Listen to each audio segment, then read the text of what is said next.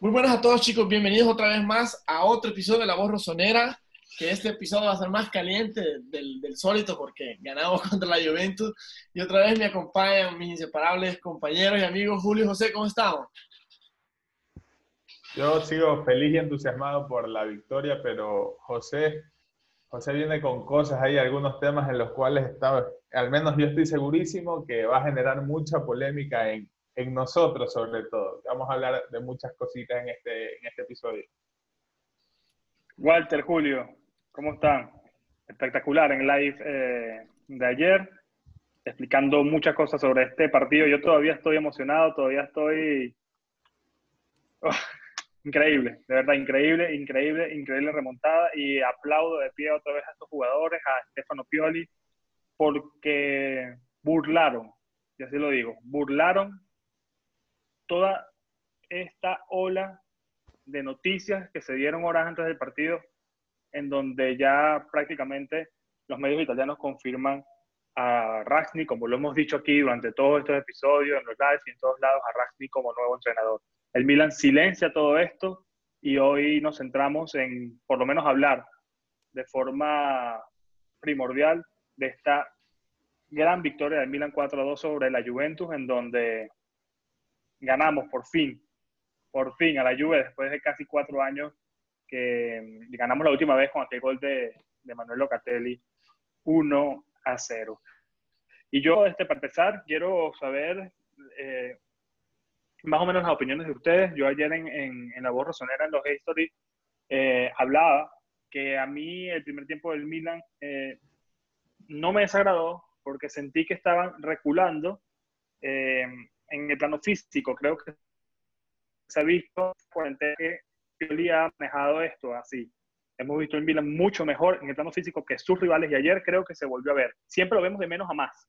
En el primer tiempo lo vimos otra vez lento y en el segundo tiempo con todo.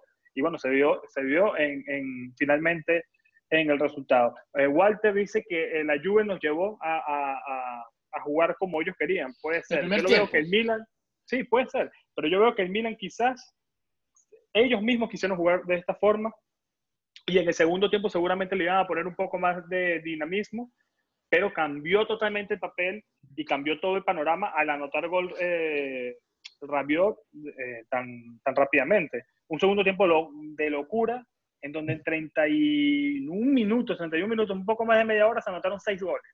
Dos de la Juventus y cuatro eh, del Milan. ¿Cómo lo vieron? ¿Cómo lo, cómo lo vivieron? ¿Cómo, ¿Qué, qué les hace sentir esta, esta victoria del Milan contra la Juve, Julio?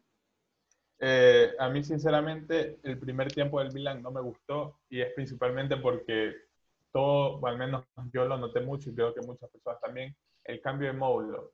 Creo que quedó totalmente demostrado que el Milan sin el 4-2-3-1 no puede hacer lo que, lo que venía haciendo anteriormente. Eh, lo, lo, dijo Walter, que la Juventus nos venía jugando como ellos querían. Yo, en cambio, vi que había un Milan desorientado. Un Milan en donde se dependía de, lo que, de las salidas rápidas de balón, de los balonazos, y sin embargo no se encontró una forma correcta de poder atacar o al menos de poder eh, mover la pelota. A mí no me gustó para nada el primer tiempo. Eh, por eso también dije que Paquetá fue uno de los peores del partido para mí. Eh, ya mismo lo hablarán ustedes.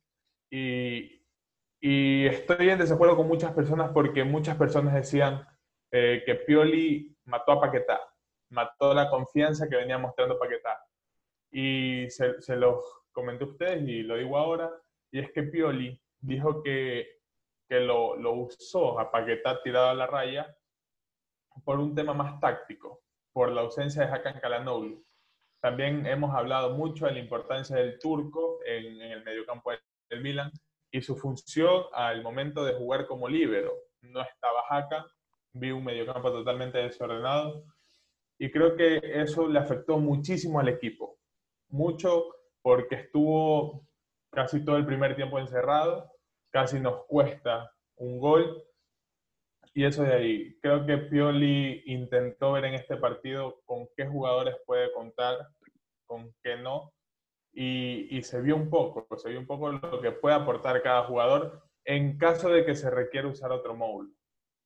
Pero Julio, ¿tú viste, tú viste que, que, el Milan fue superado ampliamente en el primer tiempo? Porque yo no vi eso.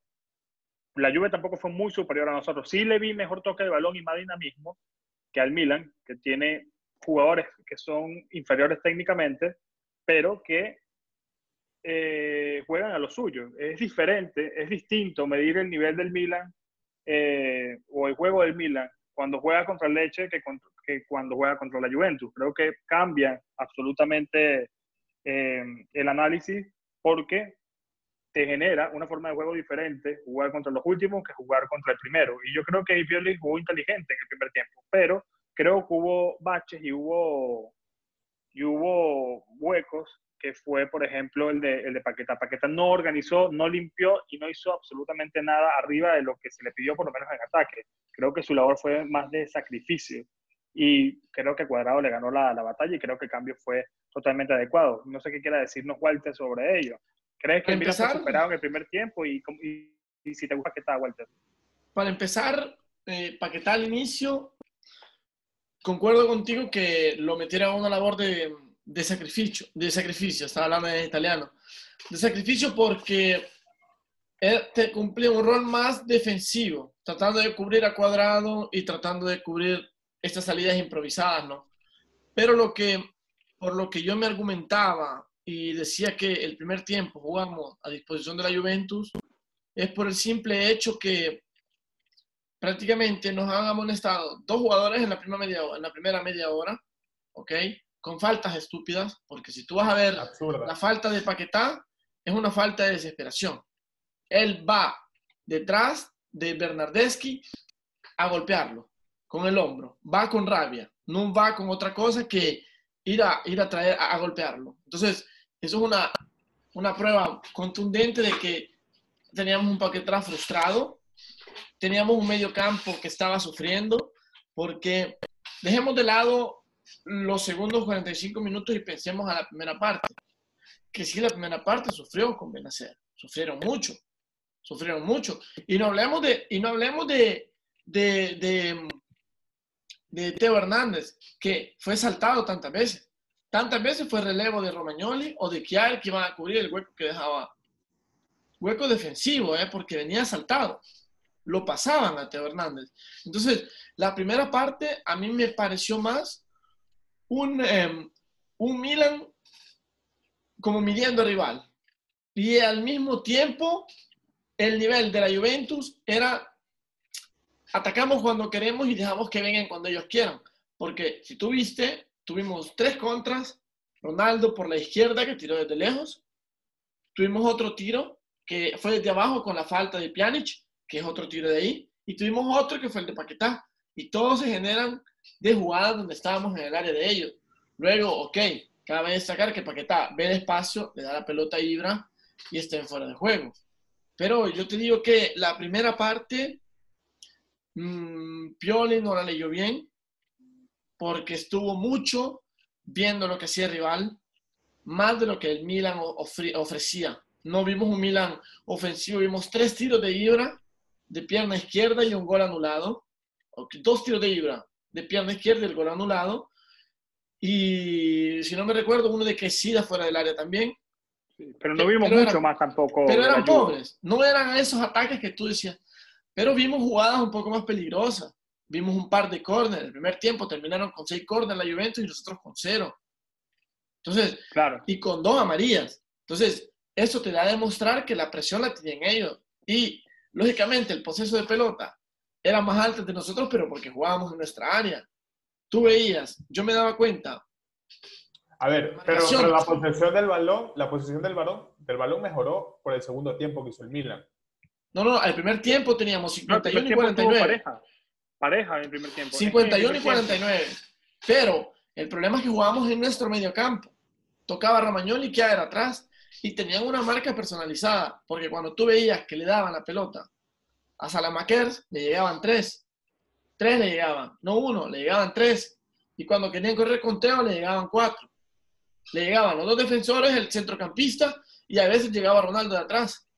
Entonces, le llegaban cuatro. siempre te cubrían esa área, porque ya nos habían estudiado qué será nuestra estrategia. Entonces, por eso te digo yo, y penalizo al Milan que el primer tiempo lo jugamos a disposición de la Juventus. Luego pasó lo que pasó, pero yo creo que hay que hablar las cosas por pedacitos. Entonces, el primer tiempo no me gustó. Yo lo que creo, Walter, es que sí, eh, el Milan estaba midiendo a la Juve y, en ese sentido salió bien la apuesta, porque el partido del primer tiempo quedó 0 a 0. Los dos goles nos no, los anotan en, en, el segundo. Y yo vi el primer tiempo bastante eh, parejo. Sí es verdad que la Juve salió con todo. La Juve también tiene más armas para hacerlo. Salió con más dinamismo, salió con todo. El Milan yo creo que reculó un poco más y creo que los partidos en este 2020, 2019, en, esta, en estos tiempos se ganan en medio campo y evidentemente la Juventus tiene un mejor medio campo que, el Milan. Y yo creo que eso lo vio, lo vio Stefano Pioli en el segundo tiempo, porque al final que sí y Benacer estaban sufriendo, Benacer otra vez amonestado, tuvo que hacer aquella falta en el medio campo, vio esto y sacó a, para mí a los dos peores jugadores del Milan en el partido, que fueron Salamakers y, y Paquetá. De hecho, en el primer tiempo, eh, eh, el danés Kjaer fue de lo más notorio en, el Milan junto a Zlatan, que ya hablaremos de él, eh, porque se vio que de verdad eh, intervenía por arriba, intervenía por abajo, que ahora estaba en todas las pelotas, recibió pelotas en la cara en el primer tiempo, recibió balones en la cara en el segundo, golpes por todos lados, impresionante.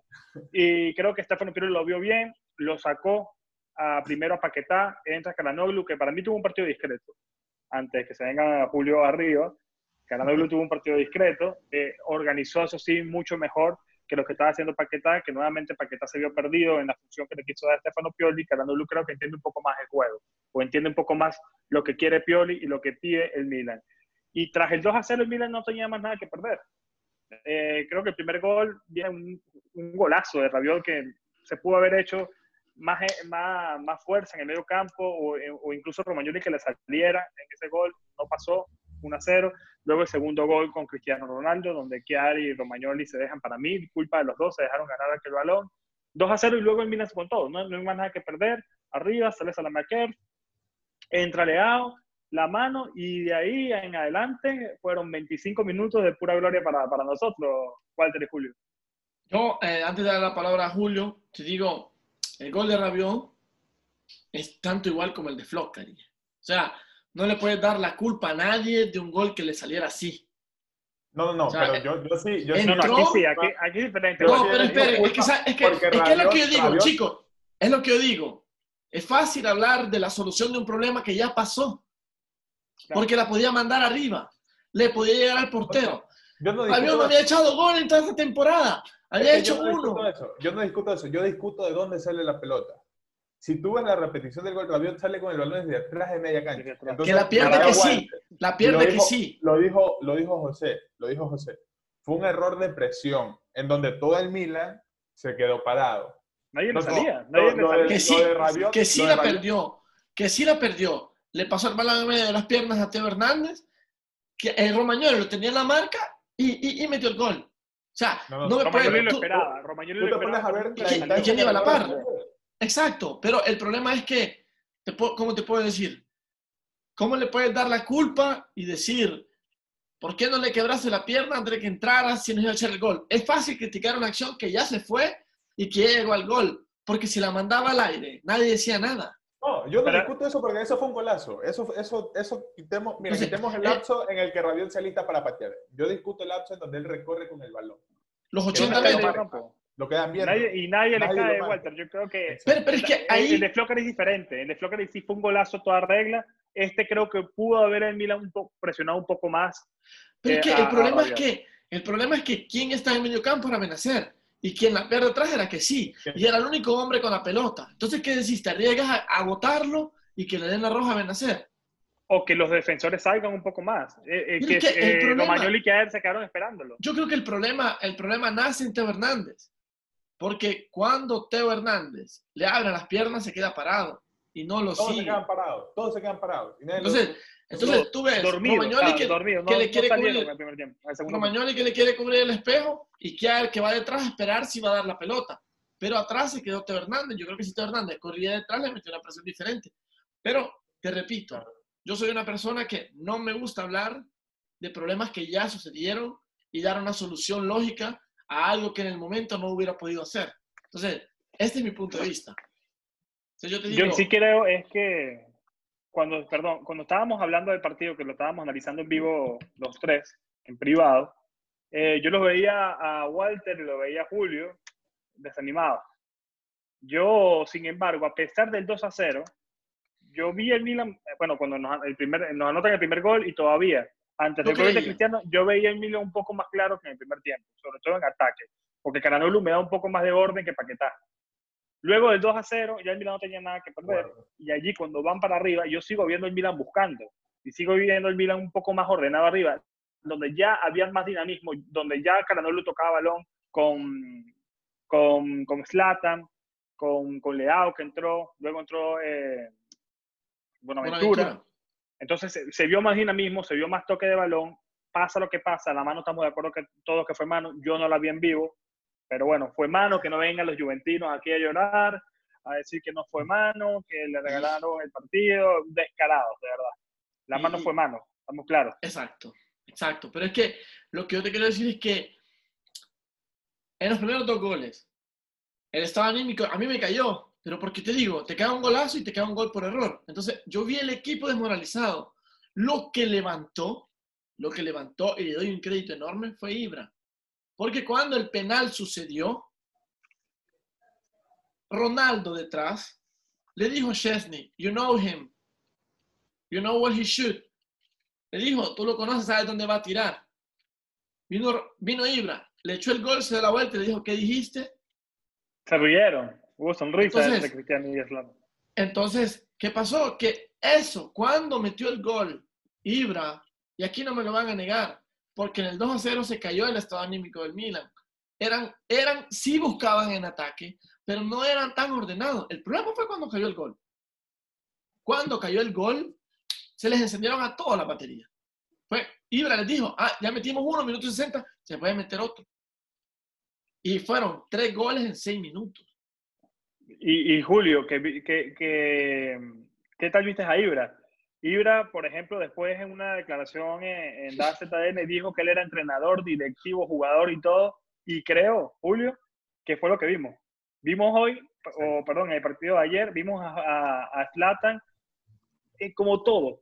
Era entrenador, cuando salió estaba gritando más que Pioli, daba, daba, mandaba a callar a la gente, daba instrucciones, eh, prácticamente decía a quién, a quién tenía que sacar, a quién tenía que entrar, a quién tiene que fichar.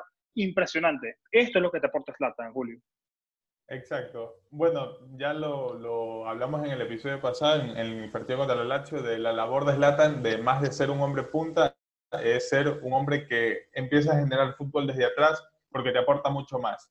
Creo yo que el partido contra la Juve fue el partido perfecto para demostrar eso y también una razón para demostrarle al mismo Milan, a la misma dirección, que debes de tener un jugador como Slatan. Quizás no Slatan, pero tener un jugador de esa jerarquía, de esa influencia, te sirve.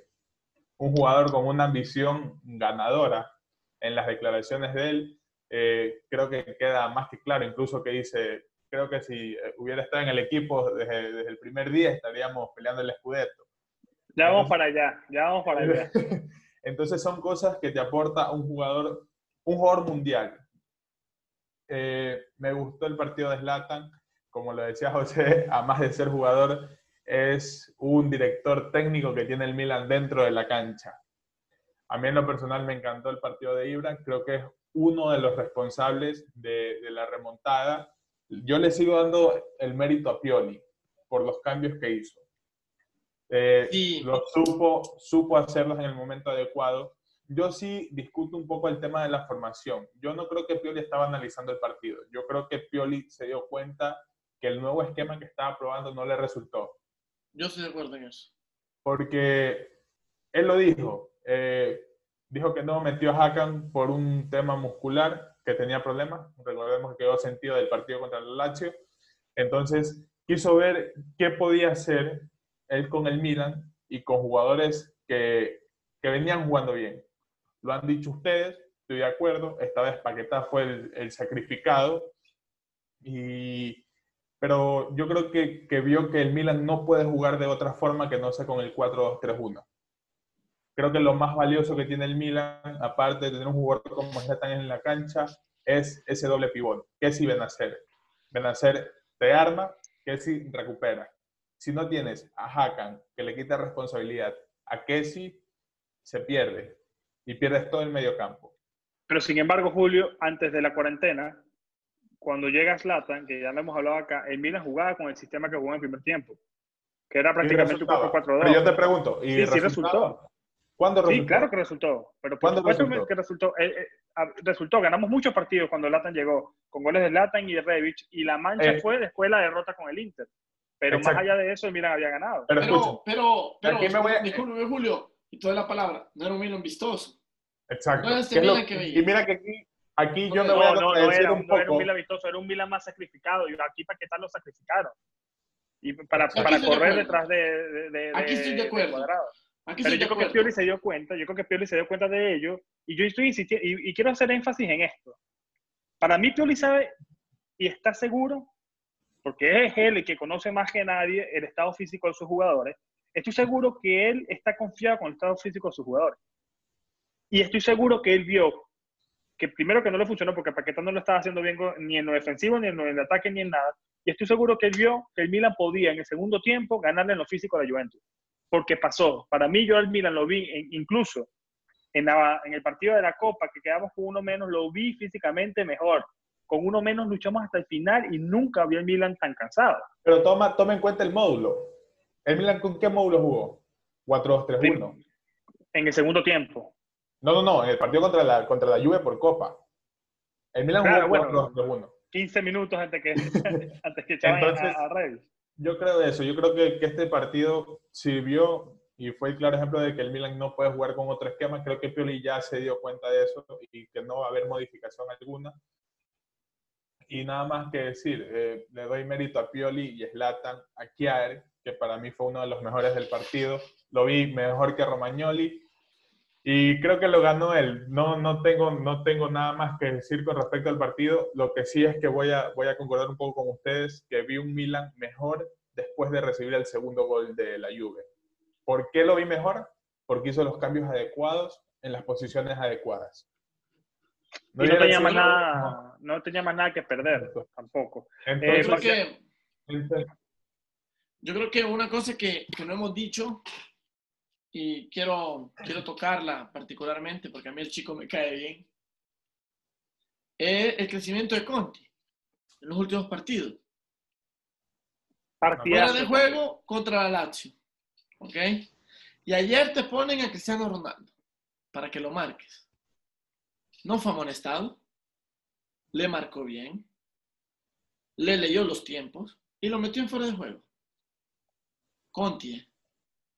yo te voy a debatir un poco porque yo vi, yo vi a Kessi, que tuvo a, a todo el mediocampo de la Juve siempre presionado y a los delanteros también. Yo ahí le No, doy yo también sé, un poco yo mérito. sé, pero No, no, no, no, pero es que hay que darle la, la derecha a Conti y estoy de acuerdo con Walter porque jugó muy bien. jugó No, muy bien. No puedes decir que, que no jugó bien. Conti se sacrificó ayer. Fue, le dieron una amarilla, creo yo, cuando fue a Douglas Costa y le sacó la pelota. Y todavía le dice la pelota, la pelota, la pelota, y le dieron amarilla. Pero de lo contrario no le habían pitado nada. Y, y Para- que sí, lo, lo, lo sabemos, que, que sí ha estado creciendo. Pero habíamos dejado de lado. Conti, por ejemplo. Conti, se discute tanto de Romagnol y todo, pero Conti a mí me está gustando en estos últimos partidos, porque todo lo que, Creo se, que le, que le ganó ya Todo- la batalla. todo lo que Sí. se le criticaba lo está usando, porque si tú ves ahora, quien corre es a la Makers, ya no sube Conti, llega hasta metacampo. Sí. Son las situaciones, sí son, hay algunas situaciones donde cambian pelota con que sí, que lo hacían en el Atalanta. Pero tú ves que espera que sí y regresa. No, ya no está a hacer ¿Sabes esa cosa que hacía antes. Yo, yo lo leí en un comentario, no recuerdo dónde, y creo que le doy la razón. Y es que con Conti y teniendo a Conti y a Selemakers en la misma banda, le da ese plus de sorpresa al Milan, que lo vuelve impredecible. Antes con Calabria creo que era muy notorio que siempre era la misma y que Calabria tocaba y corría a la espalda a buscar el balón para centrar. que muchas veces no se la daba. Creo que ahora que con Conti tenemos esa diferencia y creo que eso lo hace más notable, porque Conti viene siendo, llegó de, del Atalanta siendo carrilero, y en Milan está jugando de lateral. Creo que ahí ya tiene un mérito, un mérito extra de saber defender, que es algo muy poco usual en un carrilero. Creo yo y debería, debería acordarse es un poco más de, centrar, aunque lo está haciendo un poco mejor en los últimos partidos. Sí. Entonces, pero, pero, pero... Que, lo, vuelve, lo vuelve un jugador ahora mismo importante en el equipo, porque te aporta, yo veo que aporta tanto en defensa como en ataque. No, y se está afianzando Julio Walter, se está afianzando y yo creo que ya la batalla se acabó. Creo que Conti se está consolidando en el lateral y esperemos que lo siga haciendo. Para no alargarnos, porque tenemos otro tema eh, que hablar, el, el, el, clásico flop y top eh, de cada partido que siempre decimos por acá. yo tengo el mío. Lo tengo a, a sin orden, como siempre. Lo tengo a Slatan porque creo que fue el director técnico, el director de, orquesta dentro del campo y fuera de ello ya en el banco. Lo pongo a Revich. Provocó el penal, asistió y anotó un gol y lo pongo a, a Slat, perdón, a que sí. Creo que fue jugador que me demostró más personalidad para manejar el resultado. Eh, sabía el, timing que mostró Kessi cuando el partido estaba 3-2 y cuando estaba 4-2 no me lo mostró nadie. De hecho, Chananoglu más de una vez regaló balones cuando, la, cuando tenías que hacer era mantenerlo, calma, vamos ganando. Se resbalaba, trataba de hacer pases a, eh, profundos entonces eso no me gustó, que sí creo que manejó bien esa, esa parte. Y en el flop lo voy a poner a Salamaquer, a Paquetá y a, y a Romagnoli. Creo que Romagnoli estuvo flojo. Y creo que el gol, el segundo, se lo come él. Y creo que en el primero pudo haberle hecho, aunque Walter no esté de acuerdo, creo que pudo haberle metido un poquito más de presión a, a Rabiot. Su top y su flop para pasar al otro tema, Julio y Walter. Eh, el mío, yo sí tengo un orden. Primero Kiar, partidazo del danés, creo que el Milan deberá comprarlo, que ya se va acabando el tiempo, que son 3.5 millones de euros. Creo que es una ganga, uno de los mejores fichajes que, que podría ser en los últimos años. Eh, segundo, Kessi, como te dije, lo vi que corrió todo el partido, me encantó. Creo que ahora Kessi es un jugador que no corre por gusto y por ser negro, sino que ahora corre con propósito. No, no, tienes razón. Sabe, sabe, es que sí, antes te escuchabas y le decían a Kessi negro bruto, que eres negro, por eso eres salvaje. Ahora incluso veo un Kessi más técnico, que sabe pisar la pelota, girar y tocar. Mm, sigo diciendo que no se cansó de molestar a los jugadores de la Juve, eh, lo siguió en todo momento, terminó el partido como lo empezó, al mismo ritmo, destaco mucho eso. Y sobre todo me voy muchísimo tiempo atrás de que sigo, sigo destacando que Kessi fue el, último jugador en unirse con el Milan para volver a entrenar.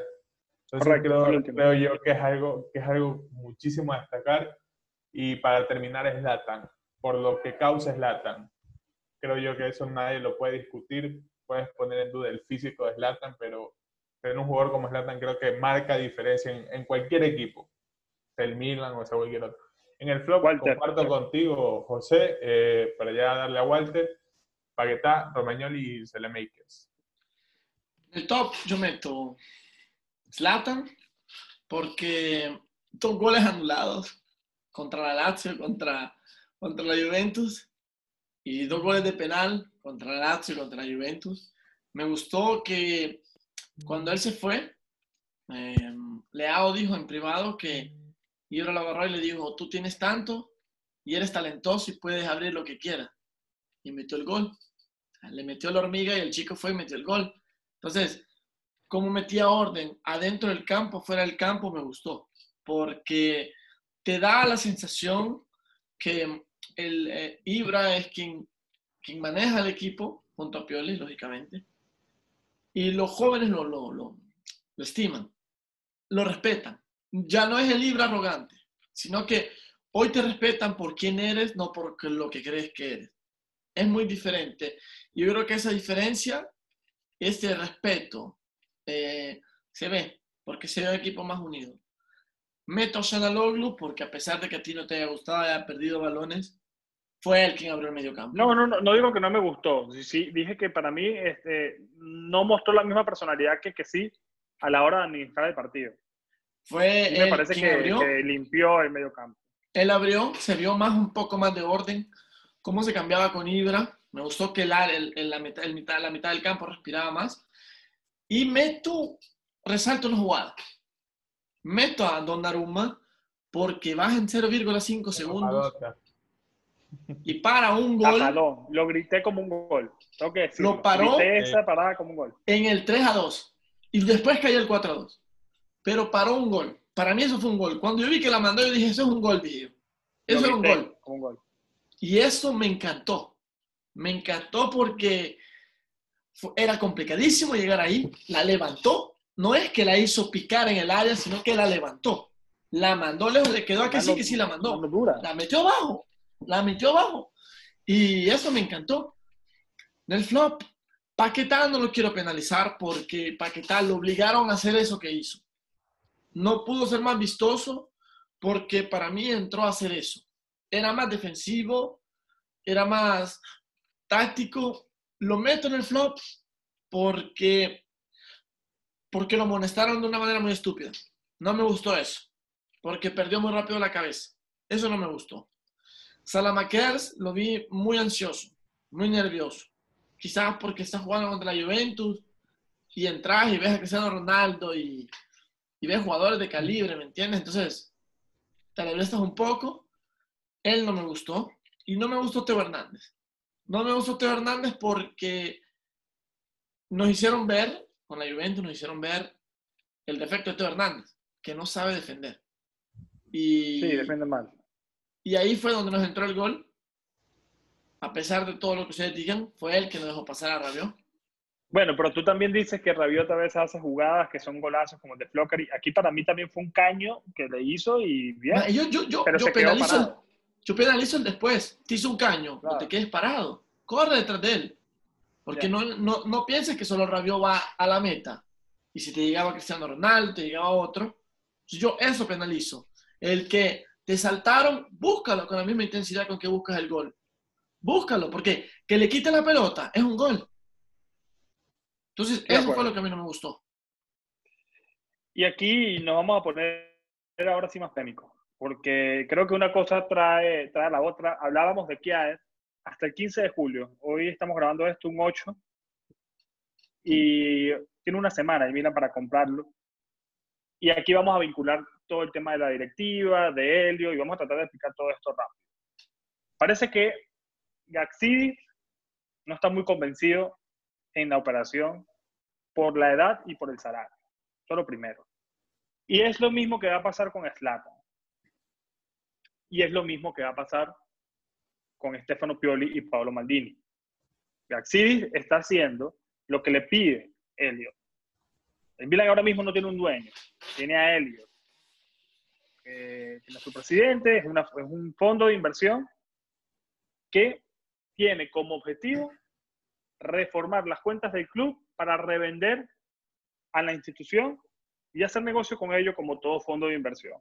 Y para ello quieren hacer un proyecto basado en jugadores jóvenes, en un directivo que es experto en ello, como es Caxidis, que ya lo hizo en el Arsenal, trayendo además a un entrenador con proyectos de jóvenes, como es Ragni, el alemán, que además funja como director manager, o sea, que sea el, el, el sustituto de Stefano Pioli y el sustituto de Paolo Maldini.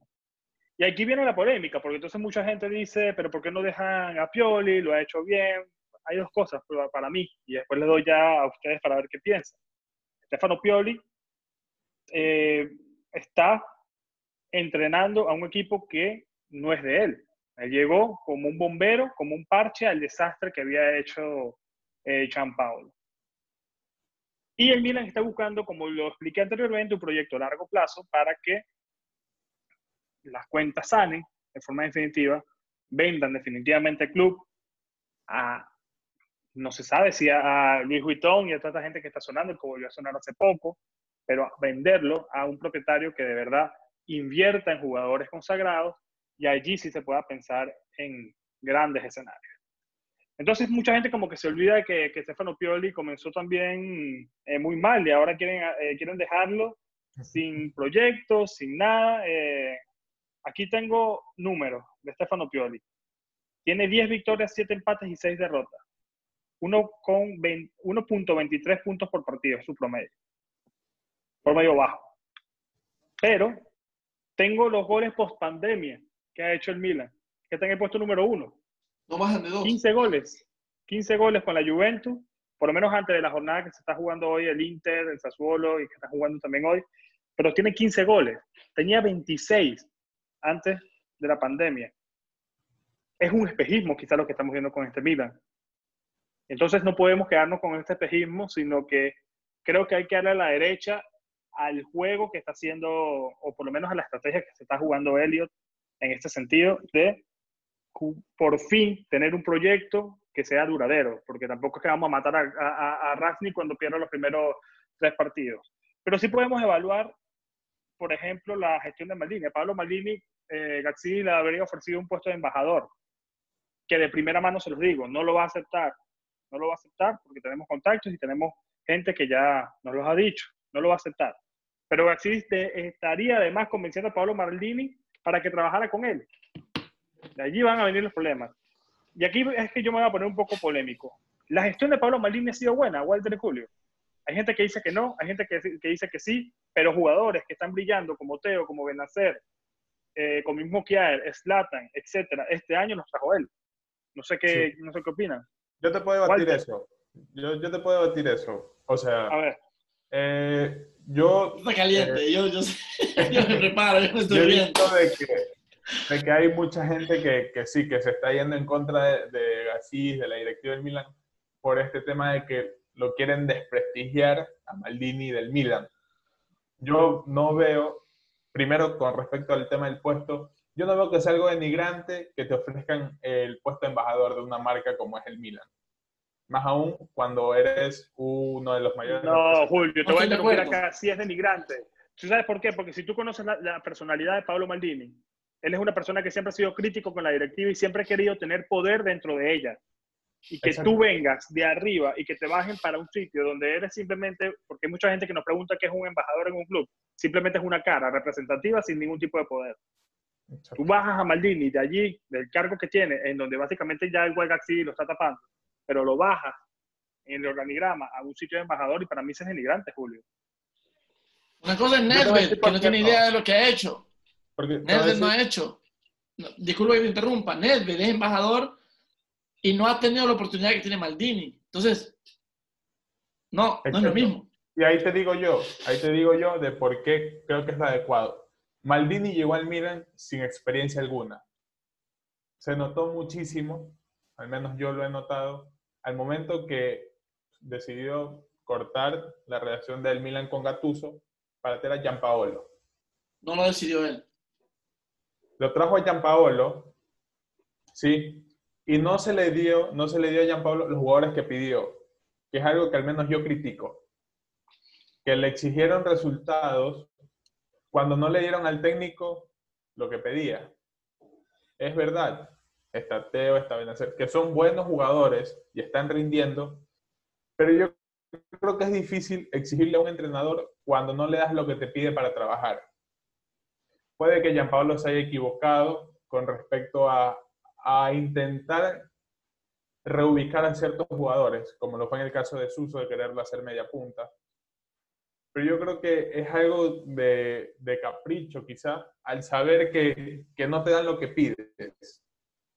Eh, no le dieron el tiempo necesario a Gianpaolo, por muy mal que le haya ido, lo decidieron cortar, trajeron a Pioli. Y yo, yo discuto mucho eso, el tema de que eh, Maldini tuvo aciertos, pero también ha tenido errores. Y yo creo que esos son errores que causan la inexperiencia en el rol. Pero no está solo, Julio. No, está solo Maldini. Estaba Boban, estaba Gaxidis, había todo un, todo un tren detrás de Maldini. No le puedes achacarle toda la culpa a Paolo. No, no, no es que le eche toda la culpa, pero yo creo que así como mucha gente destaca los aciertos, también hay que sacar en cara los errores. Walter está caliente ahí. ¿Qué, qué, qué pasó? Cuéntame qué opinas de Maldini, porque todo esto viene de atrás. Recordemos que sale Gattuso, hay que, hay que, hay que, Leonardo. Hay que, meter las cosas, hay que meter las cosas claras. Meter las cosas claras. Gattuso se fue él. No lo echó Maldini. Se fue él porque la directiva no cumplía sus expectativas. Él pidió un proyecto, no fue respetado y Gatuso dijo, agarro mis cosas y me voy, a mí no me paguen, paguen, paguen al staff, a mí no me paguen porque yo vine aquí porque amo el Milan y yo veo que la dirigencia que está ahora no ama el Milan, me voy. Esto fue. No peleó ni con Maldini ni con Gattuso, no peleó ni con Maldini ni con Boban ni con nadie. Metamos, metamos las cosas claras. Segunda cosa, Gianpaolo. Gianpaolo fue un experimento que se buscó cuando se fue Gatuso, porque antes de Gatuso no se hablaba de otro técnico que no fuera Gatuso. Gatuso fue despedido cuando terminó, bueno, que se fue. Bueno, fue una reunión, fue una reunión. ¿Cuándo terminó? cuando terminó la liga, cuando terminó la Serie A, Gattuso se fue. ¿Okay? Antes del, del, precampeonato, antes. Y ahí se pensó a Gianpaolo. ¿Ok? Entonces, vamos a eso. Maldini, Maldini, yo por lo que veo, no es uno polémico. Paolo no es uno polémico. No es uno que va a hablar de más ni va a hablar de menos. Porque cuando sucedió el problema de Boban, él dijo, no sé cómo haré hoy que estoy solo. No dijo nada más. No dijo no soy de acuerdo, no soy de acuerdo. Sabe manejar la prensa, sabe manejar a las personas.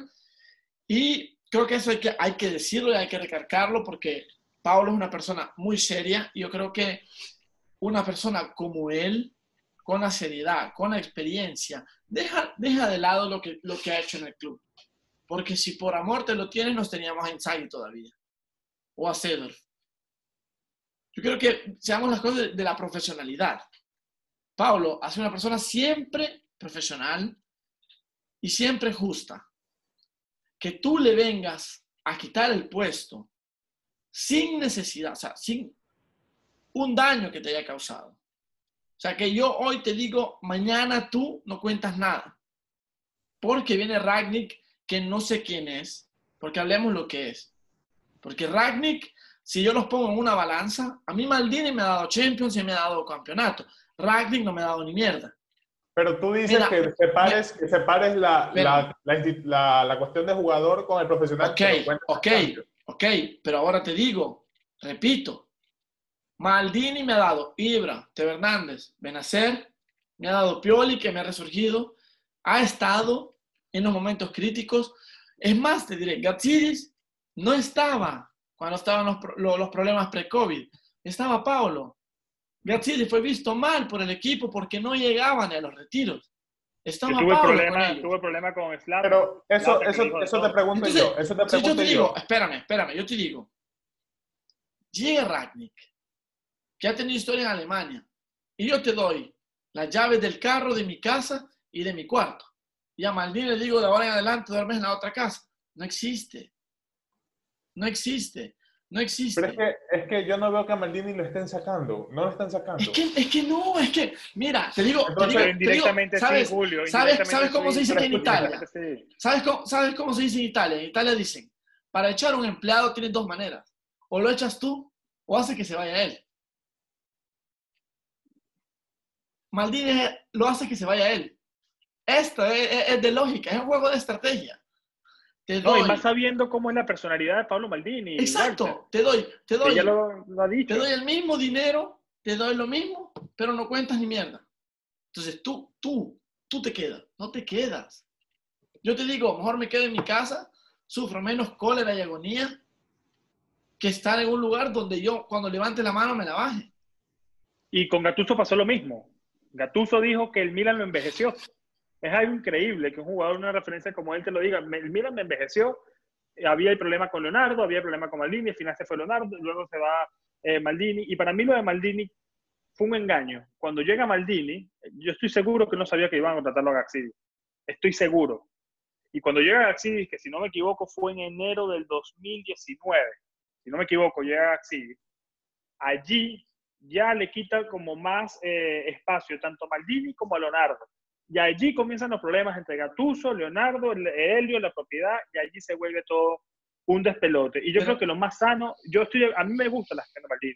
Y yo soy el primero que, siendo egoísta, quiero que Paolo se quede porque es un ídolo de todos los, los rosoneros. Y yo Estoy de acuerdo con Julio que ha tenido sus cosas malas, pero también le rescato eh, lo bueno. Creo que Jean Paolo eh, fue el punto negro de su gestión, pero también entiendo que fue algo desesperado, como dice Walter, aunque hay algunos que filtran que ya Gaxi desde antes quería Ragni y fue, y fue Maldini que, eh, que lo paró y le dijo que no.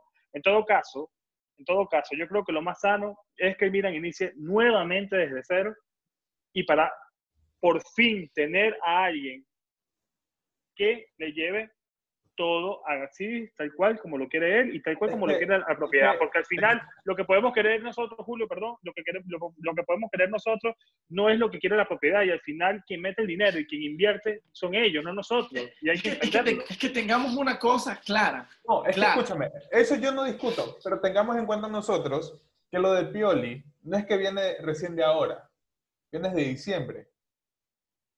Cuando, cuando Pioli no, venía haciendo es que mira, Es que mira, yo te no, no, no, no, no, Pioli, Pioli empezó a jugar bien desde que llegó Slatan. Diciembre de Pioli no estaba bien. estaba mal. Por eso. Entonces en diciembre, en diciembre ya estaba el tema de Ragni. 5-0 en diciembre perdimos. Por eso. contra el Atalanta. Lo que te estoy diciendo es que, es que Ragnick, olvida la gente, Ragnick, olvida la gente. Ragnick está contratado desde diciembre del 2019. Exactamente. Ragnick se sabía. Boban se fue en febrero. Enero. En enero. febrero, claro. En enero. No, febrero. Porque él dijo, finales de febrero se fue Boban. Porque él dijo, yo no sabía por eso, por eso te digo que habían contratado un técnico en diciembre y me lo dicen hoy, dijo Boban. Exactamente. Y me lo dicen hoy, que tienen ese técnico. No, no, no. Es que yo no estoy diciendo, yo no estoy diciendo, no. Lo que yo te estoy diciendo es que Pioli no venía haciendo un buen trabajo. No, hasta diciembre Pioli no estaba haciendo absolutamente nada. Los resultados en el equipo eran malos. Por eso te digo, mira, en diciembre, en diciembre lo contratan, supuestamente, a Ragni, que inició todo. Entonces, lo de Pioli, hasta ese momento, era un fracaso. Recién ahora es que se está viendo algo de Pioli. Entonces, por eso ahora entra el dilema. Ahora entra el dilema.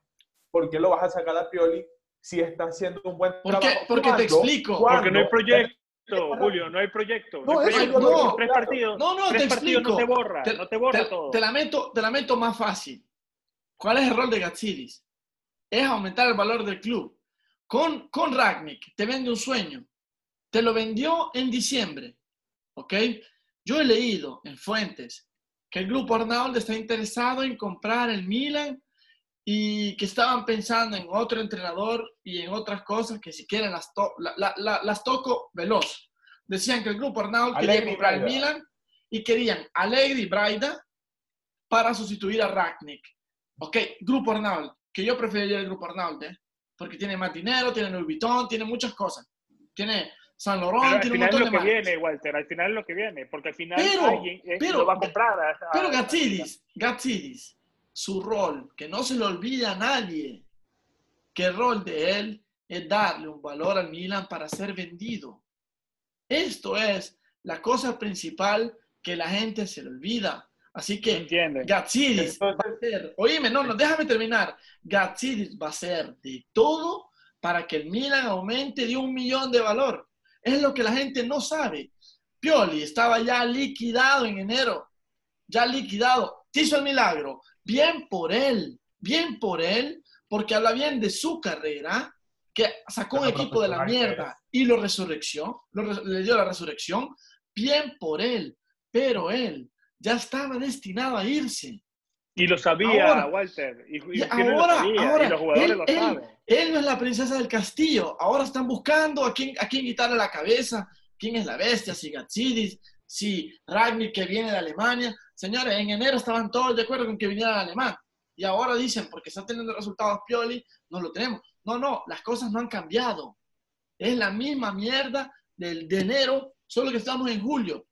Pasó el COVID, pasó lo que pasó. Pioli es un milagro, bien por él, bien por nosotros, porque nos dio alegría en este tiempo de mierda, pero que no se le olvida a la gente que el deber de Gazzidi es aumentar al menos de un euro a esta sociedad y ser vendida. Igual, te para darle la palabra a Julio, que está ahí calientísimo, que quiere, quiere hablar. Eh, no nos equivoquemos. Estamos todos de acuerdo que, que bien y le ganamos. Creo que nos estamos yendo todo arriba porque le ganamos a Roma, a la Lazio y a, la Juventus, y evidentemente esto nos está nublando un poco la, la, cabeza. es muy difícil también analizar una temporada donde hubo un corte de tres meses y en donde no es lo mismo el estado físico ahora que antes y eso puede además estarnos beneficiando. Y no es lo mismo para la temporada que viene y que Pioli vaya a trabajar con una plantilla que le van a quitar. Porque Slatan y Kier, por ejemplo, se van. Y se van a ir otros jugadores, probablemente. Entonces, Pioli, Pioli no cuenta para Gaxi y no cuenta para la, para la gestión porque ellos quieren un proyecto a largo plazo y ahí hay que darle la derecha. Ahora, si se equivocan, bueno, se la jugaron, es eh, se van a ir al link y van a vender al club y allí cuando lo vendan, seguramente sí venda a Arnau y contratará a Allegri, etcétera. Pero ¿qué, quieres, qué, qué, estás diciéndole ahí que quería decirle a, a, Walter, Julio? No, no, no. Lo que yo era complementar lo que decía Walter y también lo que decían del problema que hubo hace, antes de que se juegue el partido de vuelta contra la Juve por Copa Italia. Y es que quizá el problema de Gachidis es que quiere involucrarse un poco en los aspectos deportivos del equipo. Lo cual entiendo, porque como lo dicen, es alguien que quiere revalorizar la marca. Y si no es, su trabajo. Y si me preguntas a mí, yo creo que está haciendo bien su trabajo. Porque si tú te pones a ver el balance, el balance financiero del Milan, está mejorando. Subió. Esa es otra cosa. Chicos, esa es otra cosa. Entonces, entonces yo te pregunto, Walter, yo te pregunto, Walter. Entonces, Gasidis, estando involucrado en temas financieros, ¿tú te molestarías porque no va a verte todos los días entrenar a Milanelo? Entonces, es que ¿Tú no crees, ¿tú no, crees que eso es una labor más? Escúchame, ¿tú no crees que eso más no es una labor para el director deportivo, para el director del área técnica, para Boban cuando estaba en su momento? Entonces yo Pero contratarán a otro, Walter. Pero contratarán a otro. No vas a poner a Maldini porque sea un motivador. No, vas no, a poner no, yo estoy de acuerdo. Motivador yo estoy de acuerdo. No, se lo digo, se lo digo a Julio. Se lo digo, se lo digo a Julio porque dice que Gazzi no tiene que por qué ir, ir para allá. Gazzi, mira. está dejando ver? Que Maldini es el que tiene que ir allá.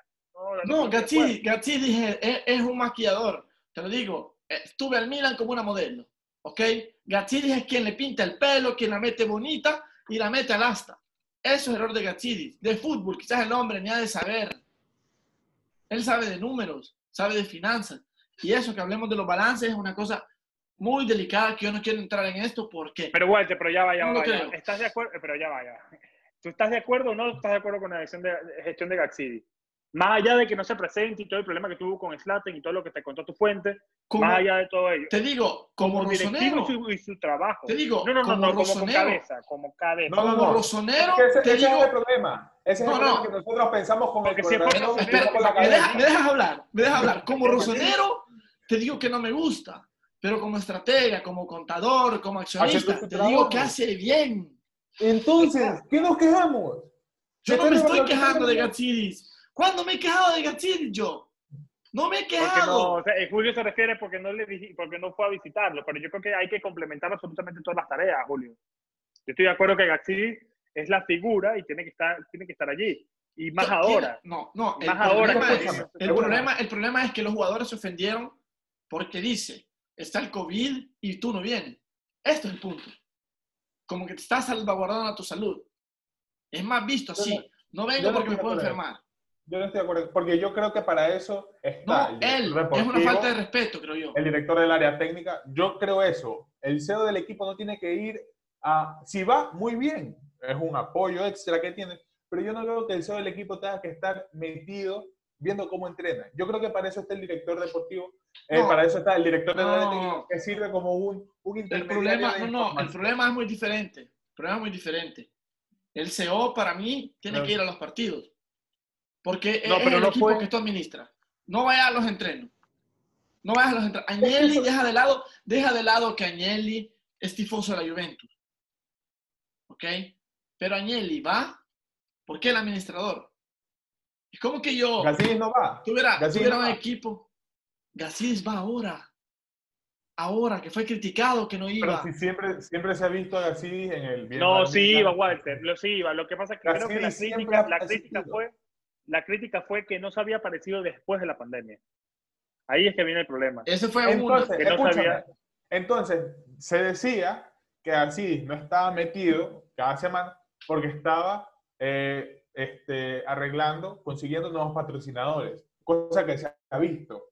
Porque tú ves al Milan y tiene nuevos acuerdos comerciales. que benefician a la marca del club. Y, y, ¿Tienes mira, y volviendo, y volviendo, volviendo, un poco al tema de, de, Maldini, yo una vez que digo que Maldini esté como, como embajador, como sea, y que no haga nada, porque creo yo que cuando tú escuchas a Teo diciendo que Maldini fue alguien importante para que fiche por el Milan, o cuando escuchas a la gente de Calulu, el, el lateral derecho que fue contratado, que Maldini habló con él y con la familia del chico para que venga al Milan, este, yo creo que Maldini puede tener un rol de embajador en el equipo, pero que si quieres a alguien, le digas, mira Paolo, al chico eres su ídolo, le gusta cómo juega, habla con él.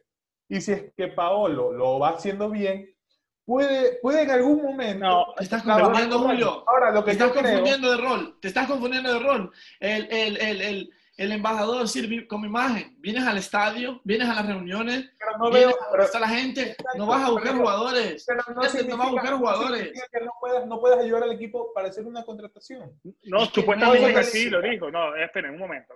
Gassi supuestamente lo primero que le ofrece es el cargo de embajador, que de una le dijo que no. No ha salido en público esto. Ahora va a tratar de convencerlo, va a tratar de convencerlo de hacer algo como lo que está diciendo Julio pero te lo digo yo, Pablo Maldini va a decir que no, porque Pablo Maldini, como Ahora. estoy explicando, pero escúchame, Pablo Maldini está bajando, es como si tú fueras vicepresidente y te nombren ahora eh, gobernador. Ma, a ti tu fuente, a ti tu fuente te lo dijo que no acepta. No va a aceptar. Ay, basta. Pero ahora, ahora yo te pregunto, ahora yo te pregunto, ¿tú crees que, que Ragnick, imaginemos, imaginemos una escena, Ragnick viene y dice, quiero trabajar contigo, Paolo. Y si Paolo dice, no, no quiero trabajar contigo, ¿de quién es la culpa? De nadie. ¿Quién es la culpa? ¿Quieres que te diga quién es la culpa? ¿Quieres que te diga quién es la culpa? ¿Quién abrió la boca? ¿Quién abrió la boca antes de venir aquí? Fue Ragnick. ¿Quién criticó a Maldini? ¿Quién criticó a las cosas? Fue él que se metió mal. En primera, si quieres entrar en grado personal. En segundo. ¿Tú crees que en segundo? En segundo. No, no, no. En segundo, la gestión. La gestión. El error grave de Gazzidis fue moverse en silencio. Esa mierda tenía que haber hablado en la, en, en, la mesa con los demás. Yo no voy a actuar. Tú, es un ejemplo estúpido. ¿Ok? Estamos nosotros tres y yo desde mañana les digo, la voz rosonera está compuesta de Pinco Palino y ustedes no están. Ustedes dicen, y este está loco. ¿Cuándo lo decidió? Es lo mismo. El error de Gazzidi fue decidir cosas sin hablarlas. Digo, yo, yo mando, yo hago lo que gran putas quiera, me compro el nuevo técnico y no me interesa. Ahora está viendo las consecuencias de la estupidez que hizo. Y si quiere rampicar, en vídeo, pero no va a poder. Pero la culpa para mí, si estamos buscando culpable Julio y para ir cerrando, que tenemos ya, ya estamos a, tiempo, eh, la culpa para mí es de Elliot. Porque es Elliot con Gordon y con Scaroni, que son las caras de ellos, lo que le piden a Gaxidi qué hacer. Y Gaxidi es la cara, es el primer empleado de Elliot, es Gaxidi. Y él, básicamente, él engañó a Boban y a Maldini y los trajo como embajadores eh, camuflados. Y eso no solo, no, Boban no lo aceptó, hizo lo que hizo, declaró cuando no tenía que declarar. Elliot hace, como ya lo ha explicado Walter en, en, diferentes episodios, no estoy de acuerdo con tu declaración, no está bien, está destituido, Maldini ha optado por el silencio, pero Maldini tampoco está cómodo y se va a ir y no hay que bajar. Yo como rosonero, y, para, y le doy la palabra a Julio luego de esto y me dicen ustedes también su posición, como rosonero yo quisiera que se quedara Maldini. Como persona que quiere el bien del club, como persona que quiere bien el club y que, conoce, y que conoce la personalidad de Pablo Maldini, le digo que lo mejor es que se vaya y que, y que venga cuando tenga, cuando tenga que venir y que venga ahora sí y sin excusas, porque no debe haber excusas, Ragnick a dirigir y pedir su fichaje, a tener los 75 millones que le van a dar, que ya también Axis acaba de aprobar el, presupuesto de, de fichaje para, para Ragni, en donde además están volviendo a Tonali, pero ya tendremos episodios más adelante para hablar de ellos. Y, y, listo. Y que comience ese proyecto de cero, que se vayan pocos jugadores, en este caso los, los, los más viejos, como son que hay, eh, es data que seguramente se irán, y luego a comenzar de nuevo y por, por, por lo menos, por fin, dar una continuidad que no se ha dado ni con Gatuso ni con Paolo. Julio, para cerrar. Eh, lo que les iba a decir, como rosonero yo también quisiera que Paolo se quede. ¿Por qué? Porque Paolo siempre ha dicho que él iba a estar en el Milan cuando haya claridad. Y a mí me genera esa confianza de que Paolo esté en el Milan. Como directivo, como embajador, no me importa que esté. Si es que no quiere, está bien, lo voy a lamentar muchísimo. Pero aquí vengo yo y también empiezo a pensar un poco con la cabeza. Eh, para empezar un nuevo proyecto, es verdad que lo dijo Walter una vez, de que la prensa nos ha, vendido tan bien a Ragnick, que si Ragnick es un fracaso o no es lo que todos esperamos, vamos a explotar. Que es algo que puede pasar. Es alemán, eh, el estilo de fútbol que hay en Alemania no es el mismo que aquí en Italia.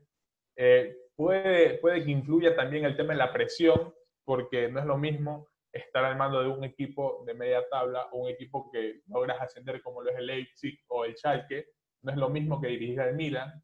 ¿sí? Recordemos también que Ragnick en su momento dejó de ser director técnico por, por, por ese mismo problema de, corazón que tuvo. Sí. Entonces, creo yo, creo yo que si es que nosotros analizamos un poco mejor las cosas, y quiero preguntarle a ustedes dos, ¿ustedes prefieren tener a alguien en la directiva que sea inexperto en este tema de, contrataciones de fichas, muy aparte de haber podido eh, fichar a Teo y a Benacer, entre otros, o prefieren tener un hombre que tiene un respaldo, que tiene antecedentes, que tiene buen ojo para contratar, que sabe manejar un proyecto y que ejerciendo la doble función, entrenador y director deportivo, director del área técnico, lo que sea, da resultados.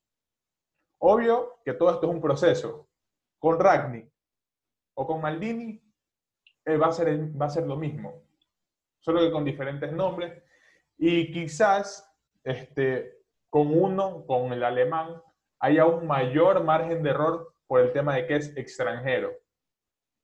Entonces les pregunto yo, ¿ustedes confían más en un trabajo de Maldini o en alguien que ya tiene experiencia en el cargo?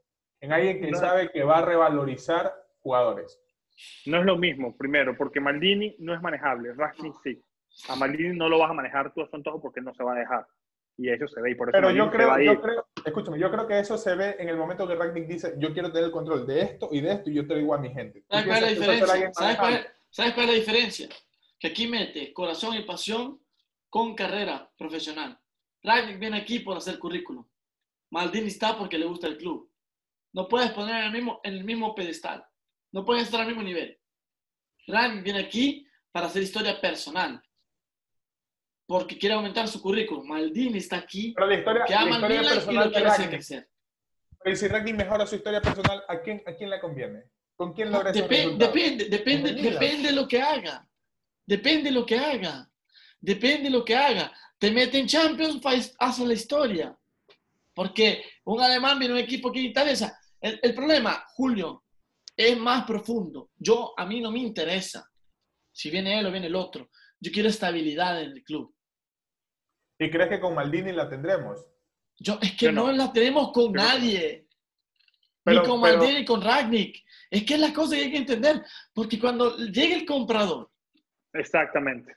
Y diga, no me gusta Ragnick porque es arrogante, porque tiene mucho poder, te va a quitar a Ragnick y te va a meter a otro. Entonces, ¿tú estás seguro que Elliot de King nos vende el próximo año? Cuando se supone que Ragnick viene un proyecto de tres años. Entonces, ¿tú crees que Elliot lo va a tener a Ragnick y la próxima temporada va a decir... Es que sabes, sabes qué pasa. tú, tú, Julio, tú estás pensando como alguien que ve el fútbol. Ellos piensan en números. Esta es la cosa que nos tenemos que meter en la cabeza. Cuando tú ves goles, ellos ven dinero. Cuando tú ves otro uniforme, ellos ven marketing. Esta es la cosa importante. Yo creo que no va a haber estabilidad. A ellos no les interesa. Yo lo que quiero, sinceramente, es estabilidad. Que me digan, de mañana en adelante, él es tu presidente, él es tu administrador, él es, y de ahí me importa una mierda lo que viene. Pero ya con una estabilidad, con una estructura, se puede partir. Yo estoy cansado de construir castillos en la arena. Esta es mi opinión. No, Ni Maldini, ni Ragnick, ni nadie. No, no, pero, yo, creo, que la pregunta, la pregunta de Julio creo que se basa, y aquí te voy a contestar yo, y ya ahora sí para cerrar. Eh, si yo a mí me van a elegir el proyecto de Ragnick o el proyecto de Maldini con el corazón, me quedo con Maldini. Con cabeza, me quedo con Ragnick, porque dentro de, la, dentro de la inestabilidad que está hablando Walter, porque al final Helio va a vender, porque es su negocio, creo que el previo a la venta va a ser más estable y va a darle más números positivos al club y va a darle una, una consistencia en lo que quiere la dirección y lo que quiere el técnico, se la va a dar a Ragnick. Y ahí es donde yo digo que Ragnick es manejable y, y, Pablo Maldini no lo es. Y hay que confiar en el trabajo de Ragnick, que el tipo tiene ojo para los, los talentos, se quiere traer a Svolai, ya lo pidió Tonali, ya está trabajando en, en el club. Eh, es más, eh, se pidió el, el, del área médica del Brescia. Se lo pidió sí, porque sí. creo que es alemán. Eh, y ahí es toda una conexión. Tonali en mí lo vendría bien. Ahora, pero eso ya, lo dejemos en otro episodio. Ya, pero y para cerrar algo, eh, aquí, para mandar a una chispa, si me preguntan a mí, yo creo que Elliot, muy aparte de que es un fondo económico y todo, tiene dueños. O sea, es, es manejada por personas que también tienen dinero. Yo quiero tener la esperanza de que Elliot no va a vender. Puede que, que, que desvincule el nombre de Elliot, pero yo creo que la familia Singer va a mantener el equipo. Porque no creo les que interesa. No. no les interesa. Yo, yo no. No es un negocio, Julio. No lo sabemos. Eso no lo sabemos. No, les interesa. No, no, no, les interesa. No les interesa. Lo mismo como de la Roma, ¿no? Lo mismo de la Roma, ¿no? Ayer el único que es medio rosonero, que por eso lo nombraron de presidente, es Escarón. Y de resto a Saúl Singer le importa media mierda al Milan.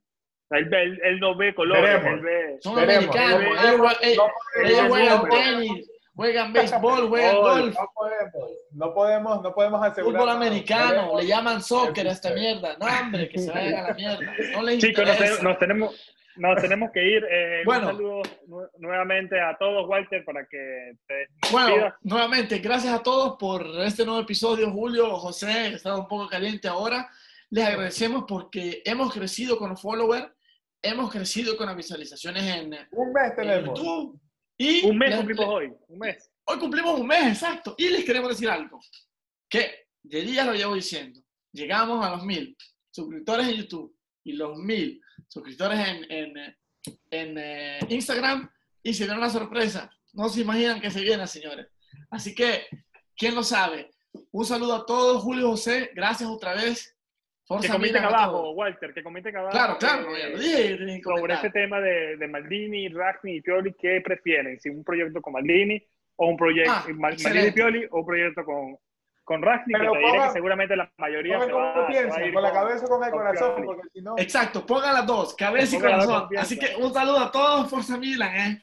Chao, Chao, chicos. Nos vemos.